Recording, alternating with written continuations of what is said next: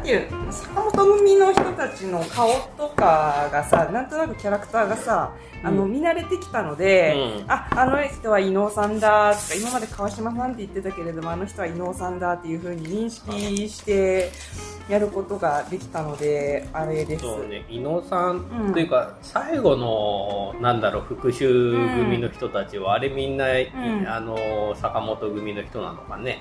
伊能さんは坂本組で、でちびっこの人でしょ？あがんの頭脳派の人もなんか見たような気が。うん、そうね。でさ、この、何？うん。フィルマークスとか見てもさ、キャストの上の方にこうん。う書かれてる人たちは AK の人たちばっかりでさ、キャストリストの中に伊能さんの名前すらないんだよね。こういうのもちょっと意図的だよね。うん。ああのスタッフの方に入ってたりするよね。あのエンドロールのところでは、うん。あのちゃんとさあの俳優としてあのなんていうのちょっと他の人と感覚を空けて下の方に出てきてたから、うん。結構あのちゃんとした役者さんとしての扱いではあるんだけれども、うん。でもなんかこう表立ってのさなんなんて言うんでしょうあの見ないと、うん。見てエンドロールを見てあ重要だったんだなってあくまでプロモーションのところでそれはあの意図的に明かしていないよね、うん。伊野さんが大活躍みたいなさ、あそれはもうん。絶対にネタバレしない、しちゃダメなとこだから、うん、そうあれ、最初の方にああいう一人ぼっちのあれで「へいへいいただきまして」って言ってうん「ペペペー」ってやるのいたあだきまして来てるからてね。っていう、そういうねあの私本当にさあれ監督がさ結構やられてあれうざいんだよなみたいなのを織り込んだんじゃないかっていうぐらいなんだろうパリピのイメージなのかな。素直に考えるとやっぱり映画監督ってみんな文化系だから、うん。ああいう人からはぶられた思いがあって、まあ、昔からだからそういうジョックスがやられるような話っていっぱい作られるんだけども、うんそれが監督本人の思いなのか、うん。それともうん。映画のお約束としてやってるのかっていうのはちょっとわかんないよね。そうだね。その、ああウェイ系でうざいから、あのー殺、殺されてもいいっていう公式みたいなのが、こあう、何、ああいう映画にはあってさ、あってさっていうかさ、よく見るパターンで、それをたただ単に、こう、ステレオタイプに当てはめたものなのかっていうのはわからないね。いやだってそもそもさ仲間集めて映画撮れるって結構、うん。コミュ力はあって陽キャだよね。本物の陰キャの人は映画なんか撮れないと思うしこんなちゃんとした作品作れる人ってやっぱりしっかりした人なんじゃねえかなって思うんだけどさ。どうなんだろうね今の映画を作る人えつうか映像作家の人たちって陽キャムーブっていうのと、ああ。の、正しく叱るべきコミュニケーションを取れるっていうことはまた別のものだと思うから。まあねだあれもう極端に誇張したウェイ系だもんね。ウェイイェイやな。のースラング的に使うコミコミュ力とかさ、コミュ障っていうところのコミュと、実際のコミュニケーションの能力っていうのはさ、また違うものじゃないですか。あだからなんとなく場の空気を読んで、あの、うまく、何？仲いいグループっていうか、あの、仲間たちみたいな感じで、あの、パリピとして盛り上がれるっていうものとは、またコミュニケーション能力っていうのはまた別物だよね。まあそらそうだね。いやだからそのパリピな人たちをぶっ殺す映画が作りたかったっていうところが、うなんでしょうね映像作家としてやりたかった鬱屈した心のあれなのかそれでもこういうのぶっ殺されると楽しいよねっていうエンタメとして提示しているのがエンタメとして提示してるんだろうねあれね。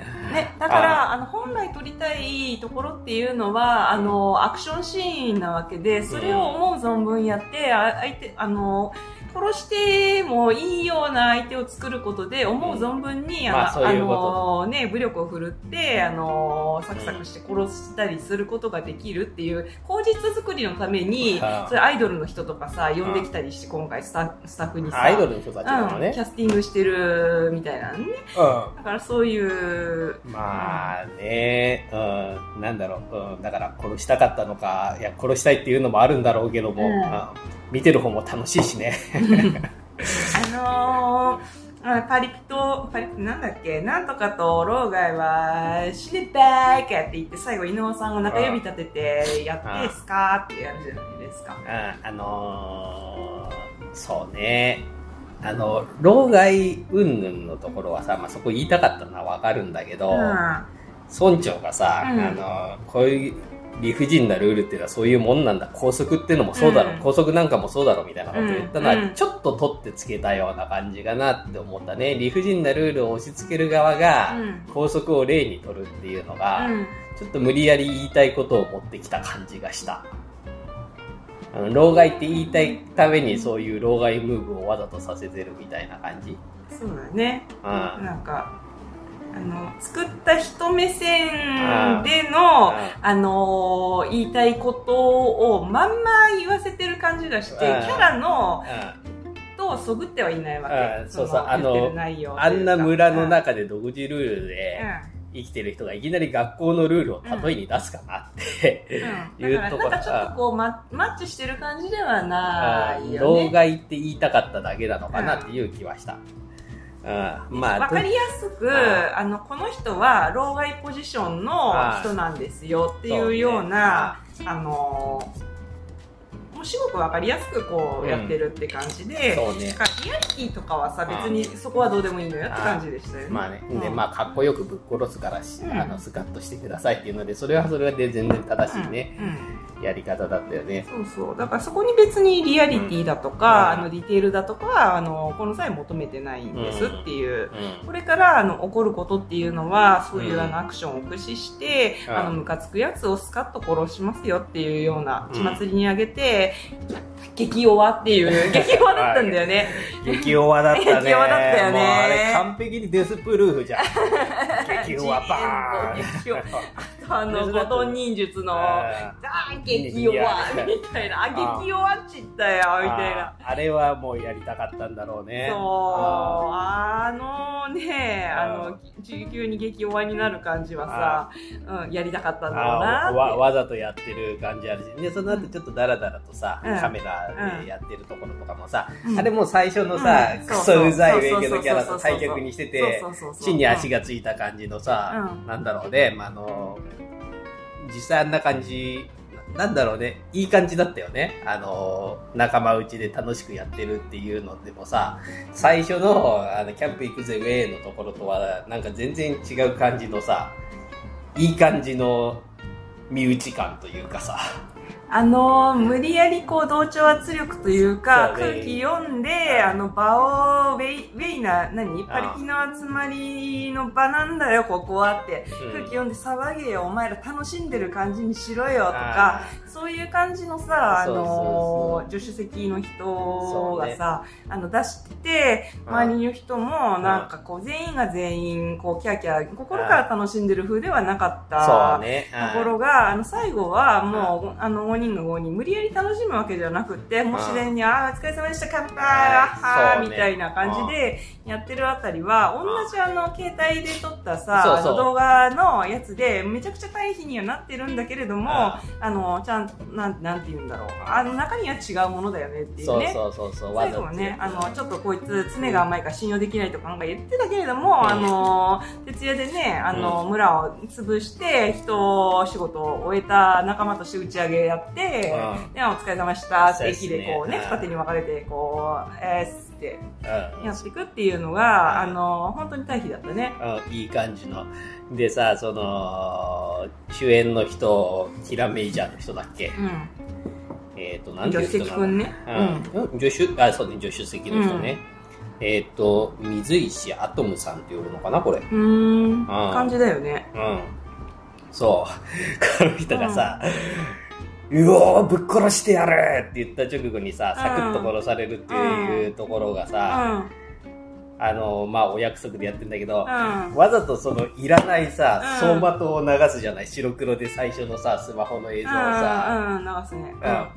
こいつ人生の走馬灯にこれしかないのかっていう。スカだったね そう、スカスカのクソみたいなシーンだけを流してるのは、あれをすごい面白くてさ。ね、これ何を見せられてるんだろうなって思いながら見てた。映像的意図を感じきれないぐらいこうそここのシーンが滑ってしまって、えなうーんみたいな感じで。そうそう。いや、わざと滑らせてるというか、本当にクソみたいな人生だっていう表現なのかなと思ってさ。別にいらねえって感じの。そうそうそういらない映像をわざと挿入してんだよ なので、こいつはもう、あの、人生を、あの、まあ、あの、なんて言うんだろう、極限までさ、うんあの、アドレナリンとかが出て、脳が、こう、アクセルかかった状態でうもん、出る映像があの程度なんですよってそう。そうそう。いう。で、まあ最初に使った映像をそのまんま白黒にして流すっていうのをさ、ゲーねえなこの走馬灯よ、みたいあなー。そううん皮肉としてかなり良かったなと思いましたうんね。何のドラマもねえじゃん、みたいな感じの。だから、うんこいつの命は本当にどうでもいいんですよっていう表現だよね。うん結局最初の死んだ4人のウェイ系の人たちは村がやっていることうん。を表現するためだけ説明するためだけにうん。そのり命を散らしてるわけで、うん。うん、いや本当にいいよね。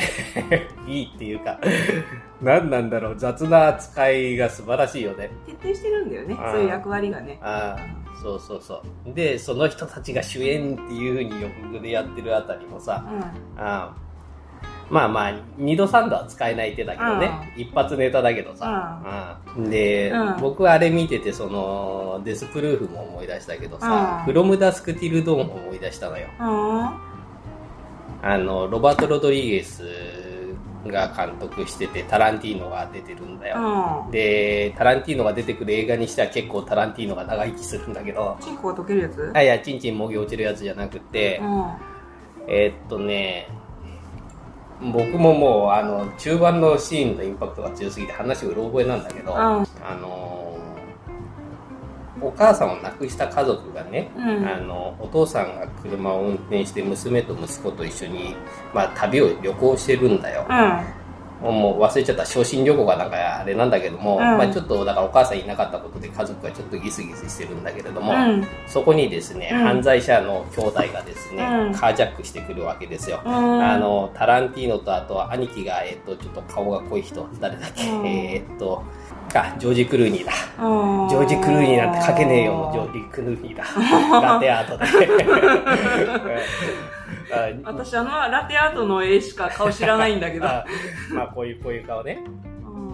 うんでジョージ・クルーニーとタランティーノの、うん。まあ、犯罪者兄弟がカージャックをして、うん。でまあだからそのカージャックされて、まあ、緊迫状態でお父さん運転してみたいな感じで、うん。まあ逃げるためだったのかな、うん。ちょっと忘れちゃった、うん。けどもまあそういう割と、うん。何？サイコスリラーっぽいうん。えー、とロードムービーになるわけよその犯罪者兄弟と、でまあちょっと吊り橋効果じゃないけれども、うんちょっと打ち解けてきたりなんかしちゃって、うんうんほんで、えっ、と、で、まあ結構長い間走ってて、で、ここでちょっと一休みしようっていうところで、うん入る感じなのがちょっとエロい感じの酒場、うんフロムダスクティルドーンなわけよ。うん。うん。まあ夕暮れから夜明けまでになるのかな、うん。夕方から始めて、うん。で、朝までやってる酒場っていうか、なんつうの？ドライ,、うんドライブインじゃないけど、うんまあパブみたいな、ショーパブみたいなところに入って、で、うん。どうなるのかと思ったら、うん。いきなりそのショーパブのところで、うん。ヴァンパイアが出てくるの。へえ。はい。あの、旅をしてる人を取り込んで、うん人間を食っちゃうヴァンパイアの巣窟だったっていう話。へえ。うんいきなりそのサイコスリラーがいきなりヴァンパイアアクションに変わるわけよ。うーん。突然違う話に変わんのね。っていう感じが、うんうん前振りが長くてごめん、ん合流の村であそこで変わった瞬間にそれを唐突に思い出したの。あ最初、あの、謎の村に、あの、連れてって、ああの、そこのしきたりを、あの、何も知らない若者がないがしろにして、うん。あの、割とひどい目に遭う話っていう、あの、ほなんて言うんだろう。日本の古いオカルトを踏襲したような、あの、うん。オカルト系スリラーかと思いきやあ、途中からアクションものにポロンって変わるんだよね、みたいな。そうね、そんなようなまあ、日本のオカルトっていうか、なんつうの？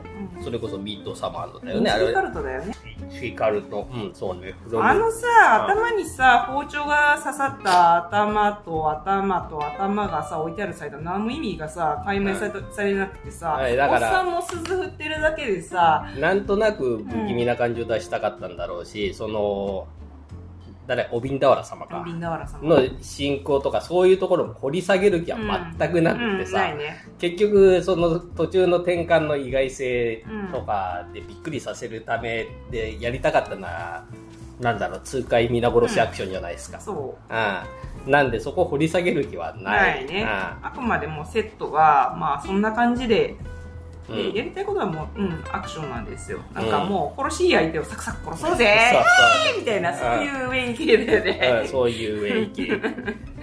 もう、うん、安心してあの殺しアクションを楽しんでくださいやっていうそうね。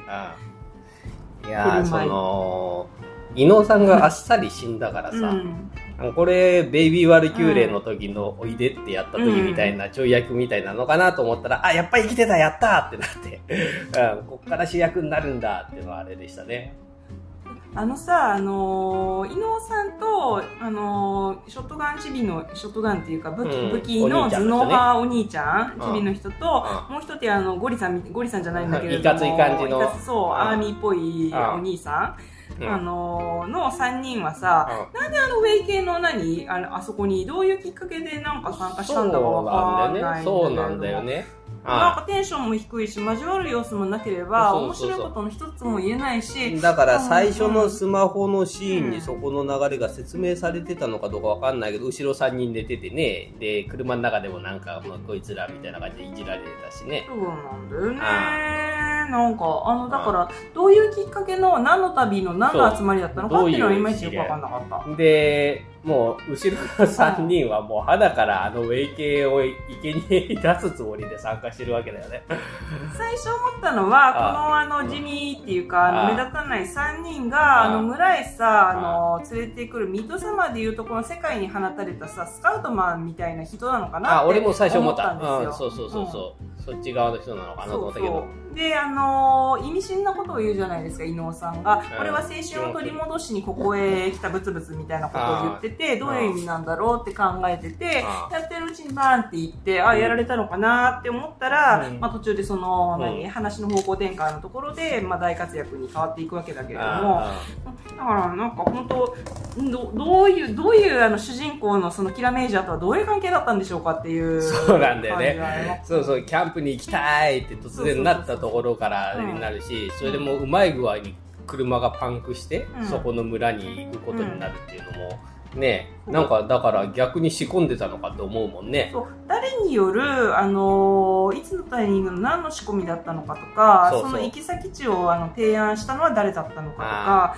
あのーなんていうの？そのゴベンダワラ様のうん霧、えっと霧刀村じゃなくて鬼鬼霧村だっけ？竜霧村だ。竜霧村。うん竜霧村をさやっつける会の3人がどうしてそのなんていうんだろう？車のさキャンキャンプのさツアーにさあどういうきっかけでさ、あの、加わったのか。そうで、しかもその行き先を決めるな絶対ウェイ系の人たちだけだと思うんだけど、うまいことあそこでパンクしてあの村に迷い込むっていう展開に持ってった、そのプロデュースはどうやったんだろうね。お兄ちゃんがやったのかな、やっぱり。でしょね、だからうまいこと、こう、うん。あの、こういうのどうですか？みたいな感じで、うん。あの、やって、集まった仲間なのかもしれないし。だから、パンクしたのもう誰かが仕込んだんだそろうね。うね、うん。あの、うん。途中の休憩地点とかで、うん。おしっこするついでに、うん。あの、なんかこう、ちゅって、なんかね、う仕込むとかさ。うん、だからやっぱり、まあ、初めっからウェイ系を殺すつもりで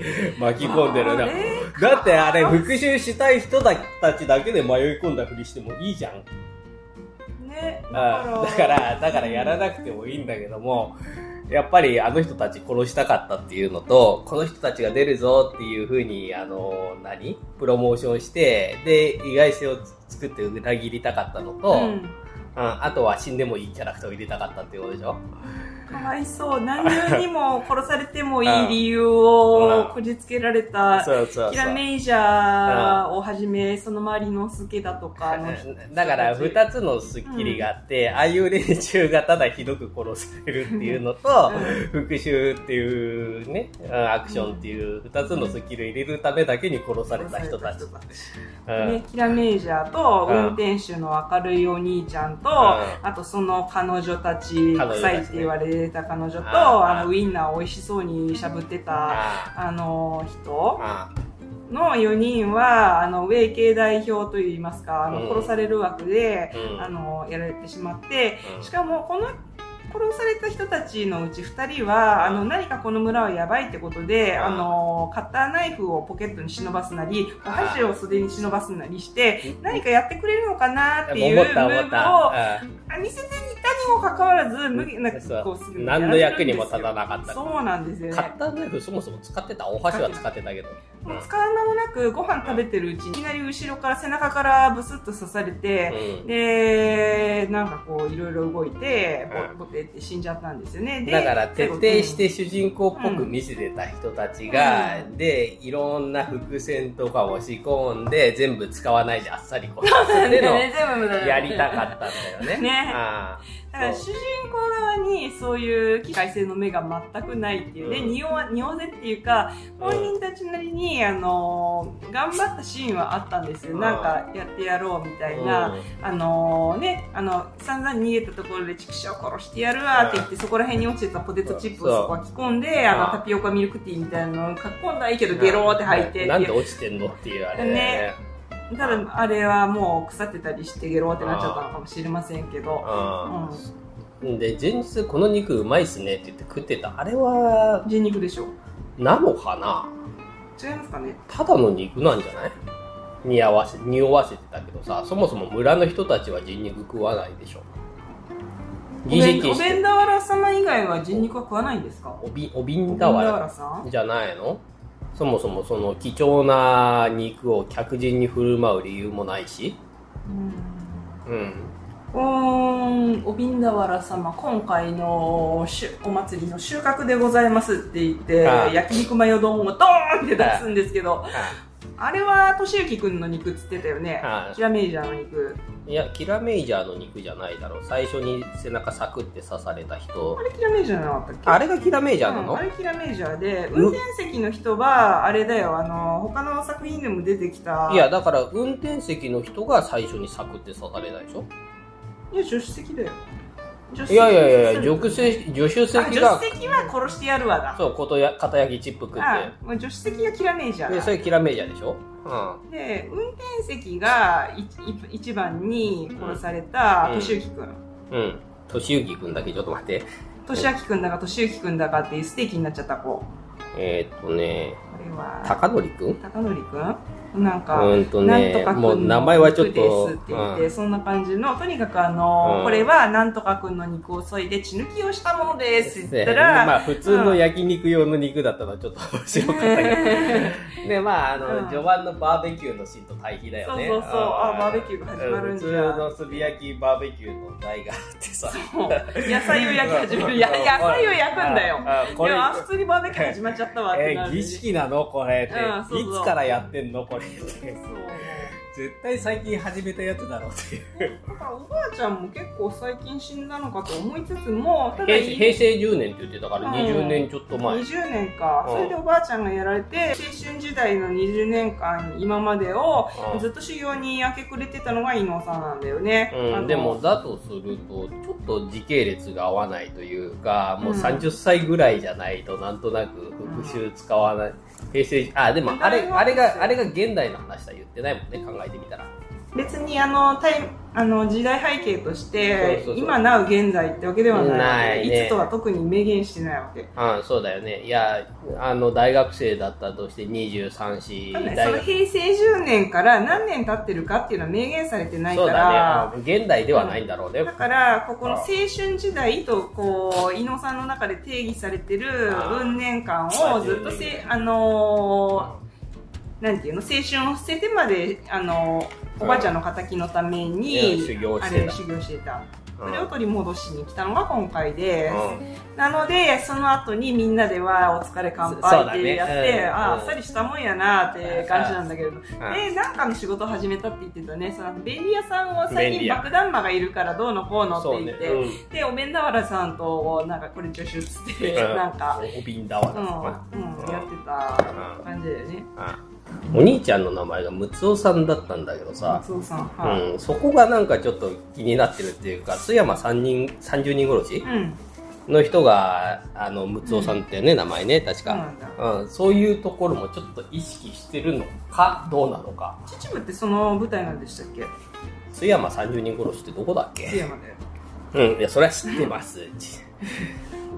津山がどこだっけっていう話だよ。秩父 おもてなし業界あーもう、俺らもう、うん呆れるぐらい地理に弱いからな。ぼんやりしてきましたバカ日本地図が今頭の中にね。で島が出ていますって感じ岡山県だから秩父ではないねじゃあ、ただの深読みかな。でも、あのぐらいの若者っていう設定で、ムツオさんって名前だとあんまいない気がするからさ。何かこうモデルになった殺人鬼っていうかいたんじゃねえかっていう秩父は、秩父は、えっ、と、埼玉県ですね。埼玉ああ全然違う。アクションも良かったけども、まあ、ーアクションのさ、うんあのーだけで言ったらやっぱりベイビー・ワルキューレを見た時ほどの衝撃ではなかった完成度が高すぎたからね、ベイビー・ワルキューレね。だからそこに、なんかベイビー・ワルキューレのよりも前に撮られた作品だっていうことを聞いたけど、まあ、だから成長の過程かなっていう感じがしましたよね。これからレベルが上がっていくのかっていう。いや、あの、あれ自体も、その、普通に悪くないけどね。あのアクション自体はすごくいいんだけど、あの、うん。編集のさ、仕方なんじゃないかと思うんですが、メリハリがさ、あうん。のベイビー・ワルキューレの、なんかまあ長尺ですごい、うん。あの、撮ったっていうのもあることながら、うん。なんか、あ、今回の交流の村格闘シーンだなって感じしかなん。で、なんなんだろうね。なんかこう、やっぱスメリハリというかスピード感というか、スピード感なんだなんかさ、見。た時すごい、ううんわーってなったのがベイビー・ワルキューレだ。ったんだけど、今回は、お、お、お、お、やってるな、やってるな。あでもまあみんなみんな若いからこれからもっとさらにレベルアップしてくれるんじゃないの？ここに蹴りを食らう時に、受け身最初に取りすぎて、もう首が曲がってて、ああ、これはちょっと受け身早いなって思って。俺はあれだなあの殴った瞬間にさエフェクトがボヨヨヨンって入ったじゃん？あのパワーパワーキャラの人？あの人良かったんだけどさ、うん伊野尾さんがいいのはもちろんとして、うんあの人も好きな感じのキャラなんだけど、うんあの人と、うん、1分交代で。そうそうそうあのにあにー、つけた。あー、ぶつけた。ねじねえから。あはいー、普通やだから、つけた人よね。そう、その日本刀使いと殴り合うときに、こう、一発一発交代で殴り合うっていうところで、この殴った時のエフェクトがボンヨヨヨーンって入ったじゃん。な、ね何これ？あれ、日本刀さ、日本刀使わなさすぎる。あ、そうね。あっという、あっという間に手放したね。で、ああれ、日本刀さ、ちょっとさ、あの、まあ、歯も、歯もそんなにさ、鋭くないからかさ、ぼかしてさ、日本刀ですぐらいのところって前に映ってるだけでさ、もう想像にさ、あの、キュッて抜こうとしたら、塚をてあの正面から切られて、あの、抜けなかったっていうところでもう、鞘ごともぎ取られるじゃないですか。まあだから危険だから使わせないようにしたっていう主人公サイドの、うまあ技ありというあの刀の抜きに対する反応もあのあ対策としてうん。修行で身につけてきてるんだっていうあ伊野さんのその、うん。なんていうんでしょうスキルの高さをさ、うん。あの見せるっていうだけに終わってうん。別にあのなんていうんだろうそのあのに日本刀さんの、あのはもうその後ずっと捨て頃で戦ってたじゃないですか、ね。耐久力も異様に高くて。それでも強いっていうキャラクターで、うん。うん、二人でやっと勝てる相手だったもんね。ね。うん。だけどまああのあのちょっと一人でやって疲れたからとかそういうノリの軽い感じというか、なんか命のやり取りをしてる感じにさせないのが好きだよね。ああーぽくない人がめっちゃ強いっていうのは、まあよくあるあれで、だけども、ぽくない中でもさらにぽくないというか、モブキャラっぽく扱ってた人を活躍させる話だったよね、今回はね。ベイビー・ワルキューレの時は、まあだから女子高生の普通のダルダルの女子高生だけども、やっぱりあの主役級のー人うんじゃないですか。あ坂本組の普段はこうバイプレイヤーとしてすごい動きは切れるし、あれなんだけれども、うん。っていう。いやで、も、ああいう人をスターにしていこうっていうような、うん意図もあるのかな。いやでも本当にああいう人たちにスターになってほしいアクションスターに。あれなんかさあの今回の「交流の村」の最初のさスマホの何？取り手がさ、なんかこのまひろちゃんじゃない方千里ちゃんの声の喋り方にすごいそっくりだなーって「うーいチリチリチリチリチリ」みたいな感じで。取り手は結局誰だったんだって思ってそのスマホでのスマホでの画面のそのカメラを持ってる取り手は誰だったんだってそうね。それを言っちゃうとね村に入ってきて、みんなが橋を割ったてる時に、カメラのまんまでこう橋の下から斜め上を見る映像になった挙句にこう左の方にグーって誰もいないんだよ、だからこれは誰だったんだってだからそこは考えちゃいけないとだってそこから村のシーンに映る時にカメラの幅がグーってシネマサイズになってて、うん、横に広がって次のシーンから普通にそうそうシネマとして始まるそうだからそこの取り手はあんまり意識してもしょうがないのかなってそこで思った、うん、そうなんだよね。だから最初ここになんかちょっとミステリー的な要素があるのかしらって思って注意を向けていたんだがそんなことはなかったですそうね。まあ別の世界に入ったよっていう表現なのかな、うん、ミッドサマーとかでもカメラが反転したじゃない、うん、上下ぐるっと、うん。そこからコルガ村の描写になっていくわけでね、あれが、バックトリップ的に？竜切村辰切村、うん、竜切村なのかな、うん、どっちか忘れたけど、なんかありますよね。っていう表現なのかなと思ったね。あでもまあ、あれだね。あそこからの転換ぶりというかだって、あの入りで激弱で終わると思わない？激弱だったね。激弱だったんですよね。あれは激弱ラストが一点取ってみたかったんですって感じかな。そうね。あと、エフェクトが変だったっていうことを言うあの、村長が吹っ飛ぶ時の爆発のあれもだいぶ投げやりない。あそこのエフェクトだけすごい Z 級映画のさ、すいませんでした。コン、コロコロコロコロ。あそう。あのボーンが雑でさ、うん、もう、割とどうでもよかったのか、すごく。とりあえず村長は死んだ。死にましたね。爆発で死にました。はい。まあ予算がないとああいう風になるのが、もう全然許せるやつなんだけど。どうでもいいシーンなんですよ。村長は死んだ。それだけなのね。あそこは、うん、逆に好き。ああ何なんだろう、うん、ロシアのサメ映画見た時みたいな。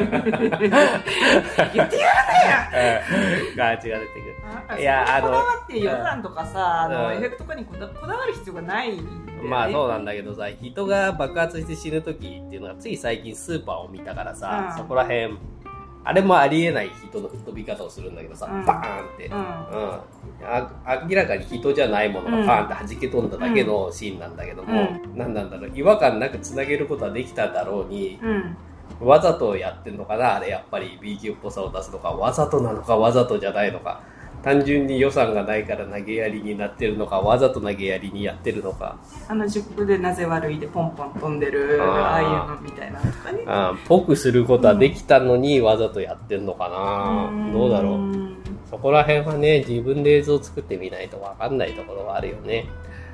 何かしらのそういうふうにした意図っていうのはあるうん、あると思うんですよね。リアルに見せるべきところはさ、リアルに見せるっていうさ、うん、うんそうかな、誰それくんの肉とか普通に焼肉だったけどね。肉だったね。あれスーパーで買ってきた、普通のね、グラムいいとこ150円ぐらい。まあ、へ、下手にグロを出さないっていうのもちょっと意図してやってるのかもしれないけどね。そうそう。だから、あの、ググロいものをグロテスクに見せることが目的じゃないからね。ないかや、いや、だってこれ誰々くんの肉っていうシーンが予告でモザイクかかってたからさ、うん、あ、ここちょっと。かかってなんだ。うん、そうそう。だからちょっとあれ芸にやってんのかなと思ったら普通の肉だったので。普通に焼いて食べた美味しい肉だよねこれ。って 逆にあれかな YouTube とかに公開できないからなのかなモザイクかけてたのは。あそうね。まあ面白かったな。結局そのいろいろ手引きしたお兄ちゃんいるじゃないですか、うん、あれもそのいわゆる、うん坂本優吾バースっていうところのさ、うん、あのコンチネンタルみたいなロシアネットワークがあって、うん、そういうところに属してる人なのかね。ね、あの、なんかさ、あの、誰かさ、あの、出てきた人が、こいつ、あの、ベイビー・ワルキューレで、あの、ドラマ CD で、うん。あの、足、あそこ、ガールズバーの階段で落ちて死んじゃった誰々さんなんじゃねっていう感じの人が出てたんだけれども、あれって自作の CM かな？なんかさ、すごいさ、うん。あのまあそういう何でも屋を始めたとかいうところで何でも屋がさ、今後の作品に出てきたりするそうだそうだそうだそうだ、その国だ、国岡？あのー、始末屋国岡みたいなさ、伊野さんが主演するさ、はい。自作のやつの、うん。ここが見どころ、その1とかなんかやって、やってたじゃないですうん。か。最強伝説国岡だったかな。その中に出てくる、あのー何、殺し屋の日常も満載って、殺し屋のモーニングルーティンとかやってる中で、その殺し屋、いろんな殺し屋が出てくるの一人の中に、うん。あの、なんかすごいさ、あの、なんていうの、うっざさわなさ、あの、中年のおっさんが出てくるんだけど、ああ、いたね。あの、お前ら紛争行ったことあるとか言ってた。せ説教したがりの人でしょ？そうそうそうそう、あれがなんかそのドラマ CD での、あの、渡辺さんじゃなくて、誰、誰、徳永さん徳永さんだっけ、うん。じゃないのかな、すっげえ徳永さんっぽいんだけど、この人って思って。そうだろうね。まあ、とにかくさ、うん。村の伝承とかすんごい雑だったけども、うん。その、本当にやりたいところの殺し屋とかさ、そういう日常にまじ、紛れてるうん。戦闘能力を持った人とか、そういうところうの、ん。ところの作り込みはさ、ドラマ CD とかも含めてさ、うん。かっちりやってるから、今後の映画とかでもそういうところは気合が入ってて繋がっていくんだろうなと。で、その裏社会のさ、あの、なんていうの、メジャーでシャーシャーってもう、困ります、困りますよとか、うん。あと粛清さんとかさ、そいろんな人がさ、うん。その、坂本バースの裏社会をさ、構成してるさ、うん。何かしらっていうのがちらほらと情報が出てきて、それをいろんな作品見て横断してると、あの、浮かび上がってくる根うん。根地像っていうかさ、うん。あるかもしれんから、そこが一貫して、何、つながりが見出せたら、ファンとしては嬉しいわねっていう感じで、もう結構ファンになってる。うん。ただもう、めちゃめちゃ今面白いんだけども、まあ続きすぎると、またぽくない殺し屋かっていうような印象を持ってしまうかもしれないなと思った。どういう意味ですか？いや、この人本当に、なんだろう、それっぽくない強い人が好きじゃない？何？いいいかにも女子高生っぽく言いながら、実は凄腕の殺し屋なんですとかだとか、あの、ある用務員でもさ、うん。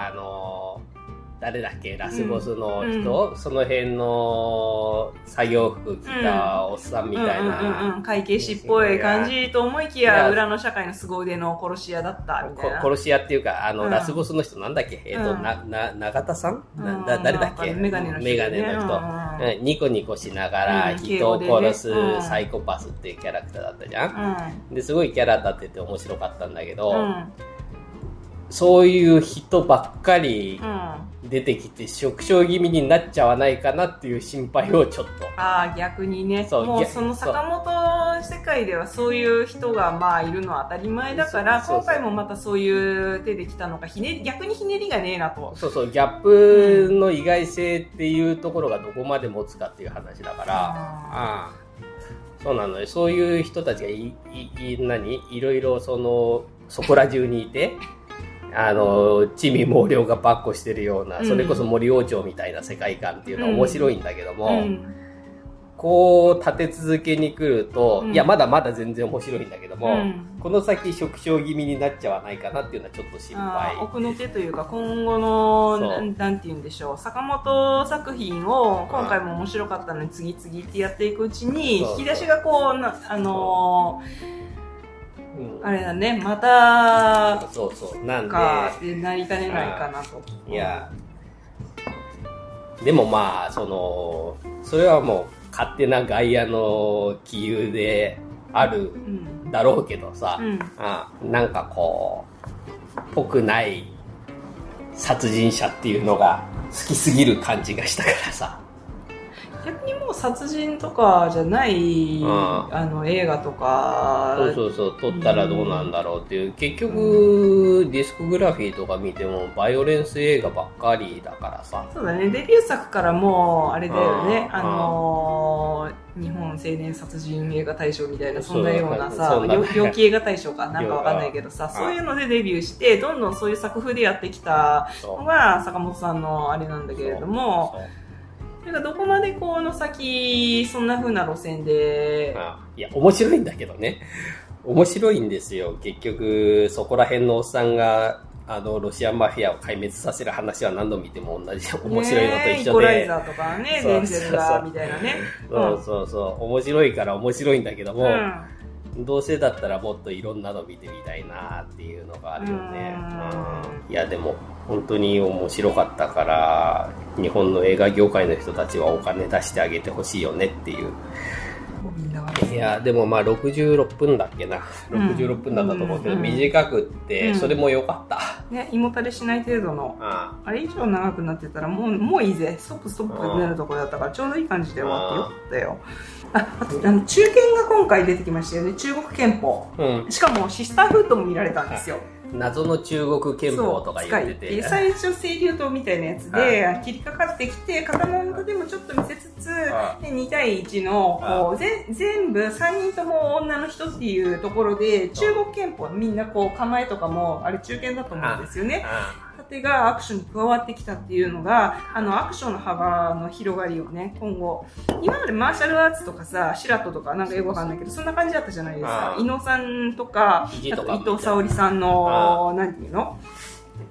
コンバコンバななあなんていうの？よくわかんないですけど。MMA っていうのかな、なんか総合マーシャルアーツみたいな。ね、そんな感じのあのアクション的な動きだったところにうん中国憲法みたいなののさあの可能性もねあの盾もつけられるぐらいの人材があの坂本組にはあの控えてるっていう、うん。あそれをねあの知らしめたっていうところにこのなんか作品のあの邦画の可能性がさ広がっていきますよね。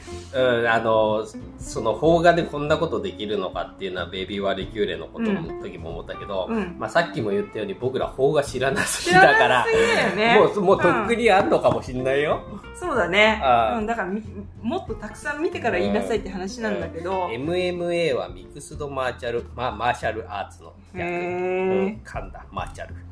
マーチャル？うん。の略です。んで、よくわかんない中国拳法とか言ってたから、わざといろいろミックスしてやってるのかもしんないけどうんうんね。うんうん。構えかっこよかったよね。かっこよかった。うん。うん。そあの、中国拳法の人もそうだし、そのうん妹のう、ん。ムツオさんの妹の人が最初にビシッと構えた時に、おお、決まってると思った。なんだよ。かっこよくって、うんあとさ先に潜入してやってた妹、さらに妹ちゃん。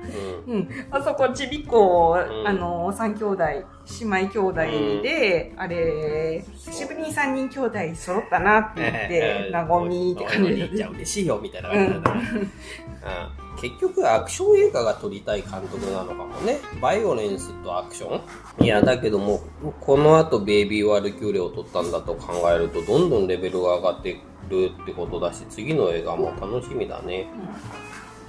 監督若いし。うん監督が若いっていうことで、あのー最近その映画雑談とか聞いてて、うん。役者さんが若いってことに、もうあと20年は、あの、あ、あのーなんだっけ、マーゴット・ロビー？うん。あのーハーレクイーン役の人のあれで、うん。あの人はもうあの今回の演技も良かったけれども、制作サイドでいろいろこう関わって携わってしてる作品にも外れがないよねって話になって、だからそういう、なんていうの？今後監督としてメガホンにいる可能性もあるだろうし、あの、今、あの、マーゴット・ロビーは何歳だって言って、うん。そうこれあと20年ぐらい楽しめるってことなんですよ、マーゴット・ロビー。楽しみなんですよとかいう話をしてて、そうそう坂本監督が25 25歳。って、ね。マジかってなったもんな。ね、だからメイキングとかでさ、坂本監督が映っててさ、もうね、佇まいはなんていうか、老成してるというか、メガネだなと思うんだけれども、それ肌とかピッチピチじゃないですああ、か。そう、若い人でね。そうああ未来しか感じないよね。ーそうね。あだからこそ、なんというか、ワンパターンにはならないでほしいなっていう。あー、ここからまあさ、なんかブレイクスルーを得る過程を見られるかもしれないですよ。そうそうそうそう、なんか追っかけたくなるよね。そうそう、だからなんかこう、ここからさ、結構さ、あの、売れ、売れた、売れたっていうかさ、わちょっと話題になったけれども、そこで、なんか結構、頭打ちになる可能性が、何今言ったことでさ、うん。マンネリになっちゃう可能性が、このまま、うん。あの、殺しバイオレンス、アクションとかでやっいや、それはもう全然そう、維持してほしいんだけども、うん。それ一辺倒にならないでほしいなっていうのがね、期待としてはあるよね。うん。で坂本組の中だけじゃなくていろんな何？作品でさ、この育ったアクションの人たちがさ活躍してくれたら嬉しいなって思うよね。ね。じゃあ見に行くじゃん。うん、ね、本当に若い人たちのアクションっていうのが本当に良かったな。うん。あのー無駄に飛んだり跳ねたりしないのが本当にいいんだよね。むしろ stay low でさあ非常に重心がああのなん。ていうの低くって安定したさああの組み合いあと打ち合いとねあとこうサブミッションといいますか関節技組みついて腕ひしぎからの回り込んででこうデスロールに耐えうるこう回転とかさデスロールって何？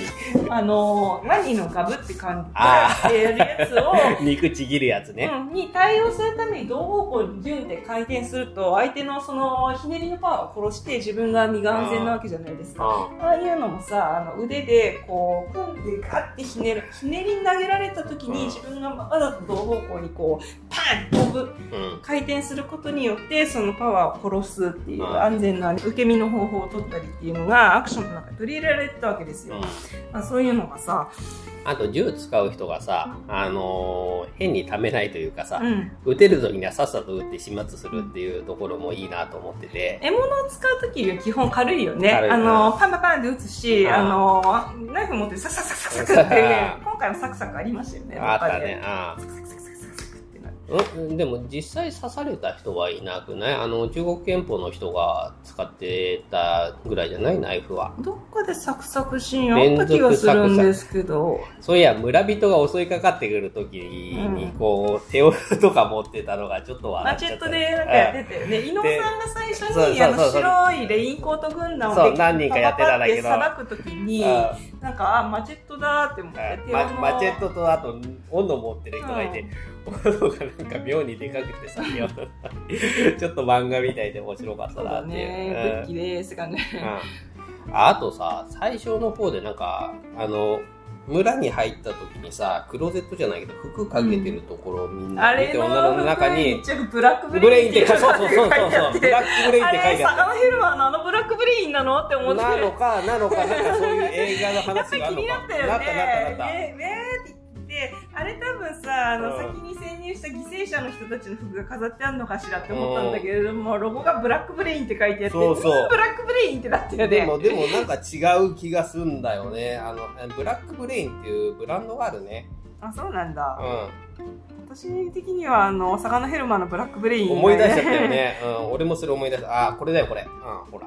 ああそれそれ三カンカンみたいなやつにブラックブレインって書いてあって、なんだろうあれブラックブレインといえば私にとってのブラックブレインはあのサガノヘルマーのブラックブレインがありえないんですがって思ったんだけど村にそぐわないような服装って意味で出したのかな、今の、その辺の。かつ、あの若い人のさあの、うんギャルとかが着てそうなうんコートとかなわけそれこそ女の人がわーって言ってうん見るぐらいので、見て、で、多分下がってたものがみんなちぐはぐなんだよね、きっとね。いろんな人の、んあの着てたらしき服がさ、うんこうねあの猿みたいなさ、うんあのオビオビンダオラ様に助けてって言いに行ったさ、うん目力のすごいさ、あ猿みたいな人も、えーなんか、あの、おめえいいの着てやがんなってひっぺがしたりとかして、よこせってだから、あの、侵入者からある程度物色をしたり、あの、何気に入った女がいたら、あの、連れて行ったりとかあ、そういうことをしてたわけで。あの人なんであの村いたんだろうね。あそこにさ年功序列年齢とか言っていたさ、うんあの人たちは何なんだろうね。ああ、なんでいたんだろうなって。村のそのそもそもの成り立ちとかさ、まあ、掘り下げる、あのほどもないことまあないんだけど。とにかくキャラ、うん。キャラ立てはしてたけど、うん。日本刀の人とかもさ、うん。なんでいたんだろう、何のメリットがあってあの村にいたんだろうっていうのはあるよね。ね。うん。あの、ヒャッハーの人だけ、一人だけ北斗の剣の雑魚みたいな、マッドマックスか、みたいな感じだったし。あとあの助けを求めに行った時オビンダワラ様すっげえお札で貼られてたけどあれ何だったんだろうね。まあね。あれしかもあそうあの怪力で建物とか壊して全然抜けられられるだろう、そうだよね。うん、ずっと軟禁されてたんだったら足腰なえねえのみたいな話もあるしそうね。そうそうそう。いろいろオビンダワラ様は謎が多いよね。そこら辺の設定。だから村周りの設定が本当にどうでもどう良いでもいいね。いい加減だよね。あい。い加減だしそれでも見ててそれでいい、別にどうでもいいから。うん。とにかくアクションが見られればいいのですって。で、うんウェイ系が、あの、パリピが倒されて、そうそうそうパリピが倒されるのとできれば、うんとと途中からガラッと話が変わるっていうところと、うん気持ちのいいアクションと。そうそうそうそれっていうご目標が達成されれば、うんまあ、あとはもうハリボテでも何でもいいんですっていう。そうなんですね。君は細かいとこが気になって映画が集中できないとかよく言うけども、うん。結局そういうところじゃないの。見せたいところとそこが合ってるかどうかで、うん。見せたいところでなければ細かいところはどうでもいいんだよいう。うんだから結局そういうところの構成が巧みなんだろうね。うん。うそういうあの組み立て方をあの、している監督っていう話で。楽しかったなんていいです。こんだけさ、あの、ヨタ話ができれるだけいいよ。んそうね。そんそんなこともできなかった、何、あの、思い出そうとしても思い出せなかった映画とか何本かありますもの。あなんだっけ？もう思い出せねえ。思い出せないからそうなんだよ。うん。あ、なんだろなうんね。かさ、あのーこ今年はさ、すごい見てさ、あ、よかったなって思う作品さ、結構あるんだけれどうん、も。当たりすごい多い気そうがすそうそうるね。そう、んあうんよかったって映画体験っていう感じでさあのだからさ君とさあの30分も話せれば御の字なわけですよ、そうね、もう1時間ぐらい話してる気がするけどね。うん、